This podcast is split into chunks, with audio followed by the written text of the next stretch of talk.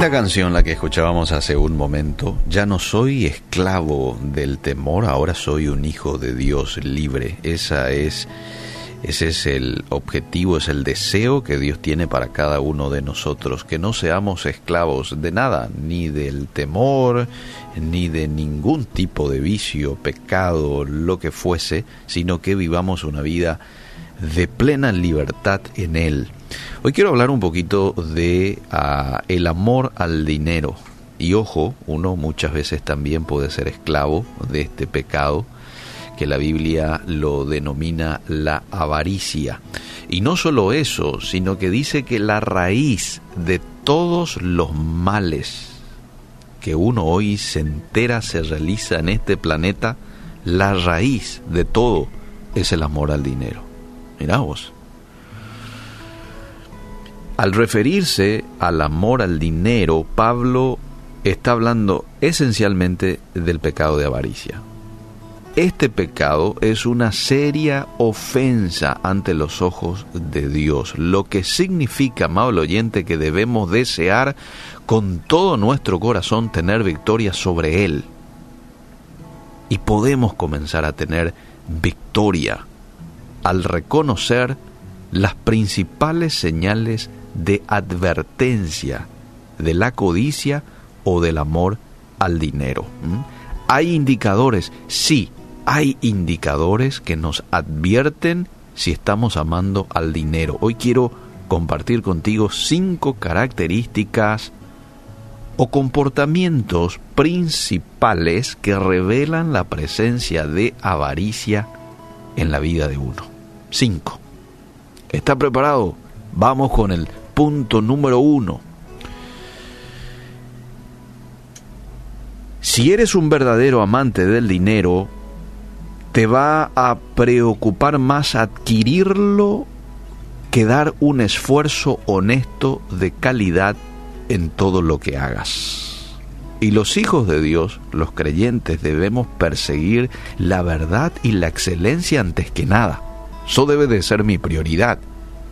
Y Dios verá que recibamos la recompensa monetaria apropiada. ¿Mm? Pero el que es amante del dinero, eh, así, así nomás, eh, limpia el producto y ya te da, ¿sí? no le importa mentirte o en el servicio te dice una cosa, finalmente no hace aquello que te prometió. ¿Por qué? Porque él está más interesado en el dinero tuyo.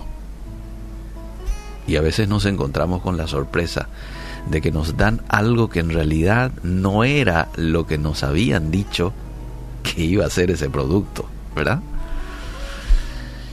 Nos vendieron un auto, por ejemplo, y en ningún momento nos dijeron que tenía tal o cual problema.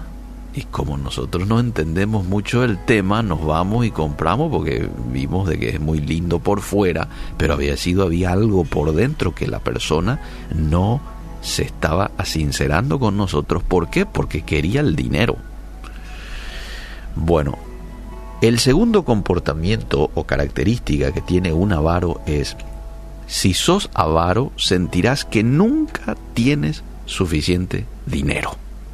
Tu actitud será como las hijas de la sanguijuela que constantemente dicen dame, dame, dame. Proverbios 30:15 dice, las sanguijuelas tienen dos hijas que dicen dame, dame, dame. Tres cosas hay que nunca se sacian, dice la Biblia. Nunca dice basta el Seol, la matriz estéril, la tierra que no se sacia de agua y el fuego también, que nunca dice basta. Bueno, eh, entonces tu actitud va a ser de que siempre te falta un poquito más. De hecho, eh, en una ocasión, un multimillonario, que voy a obviar el nombre, estaba en su lecho de muerte. ¿sí? Este hombre tenía mucho dinero, pero se estaba yendo. Y fueron a preguntarle cuánto es lo suficiente, cuánto es lo que él cree suficiente para tener una buena vida, esperando quizás de que, no sé, la persona que lo preguntó diga un monto, ¿no? Pero él dijo un poquito más. un poquito más es suficiente para tener una buena vida. Ahí está. Vamos al comportamiento o característica número 3. Si amas al dinero, vas a tender a alardear lo que podés comprar. Voy a volver a repetir. Si amas al dinero, vas a tender a alardear lo que podés comprar. Entonces vas a estar ansioso por mostrar tu nueva ropa, o tu nuevo coche, o tu nueva propiedad que acabas de comprar. Y esto y mucha gente lo ve con bastante naturalidad ya. Más en el mundo de gente importante, famosa, que tiene mucha plata, ¿sí? Solemos ver en redes sociales como de pronto quitan el auto súper, este, eh, el, cero kilómetro y, y la casa y la isla que tienen y lo quitan. Bueno, esta es una característica de una persona que ama el dinero porque uno tiende a alardear. Vamos al punto número 4. Si eres un esclavo de la avaricia, te va a molestar dar tu dinero para apoyar causas dignas o ayudar a los necesidades, necesitados, a otras personas. ¿Por qué? Porque vos querrás mantenerlo todo para gastarlo en tus propios deseos egoístas. O de pronto la persona ayuda, pero su ayuda no corresponde con el dinero que tiene o con lo que gana. ¿Verdad? ¿Qué sé yo? Este, pongamos nomás un ejemplo. Si uno gana 5 millones de guaraníes, no puedes dar 3 mil guaraníes de ayuda al necesitado, 2 mil guaraníes. No, porque no corresponde con el dinero que uno gana, ¿verdad? Pero la persona de pronto da ese monto para acallar su conciencia. Entonces, estas son algunas características que presenta una persona amadora del dinero. Eh, y finalmente, si amas al dinero es probable que peques para obtener más. ¿Mm? No te interesa a vos pasar por la cabeza de quien sea, dañarle a quien sea. ¿Por qué? porque vos estás con el objetivo de tener un poco más. A veces hay personas que eh, apeligran hasta su reputación, su reputación de toda la vida. Lo apeligran por tener un poquito más. Y ya no se piensa, ¿no?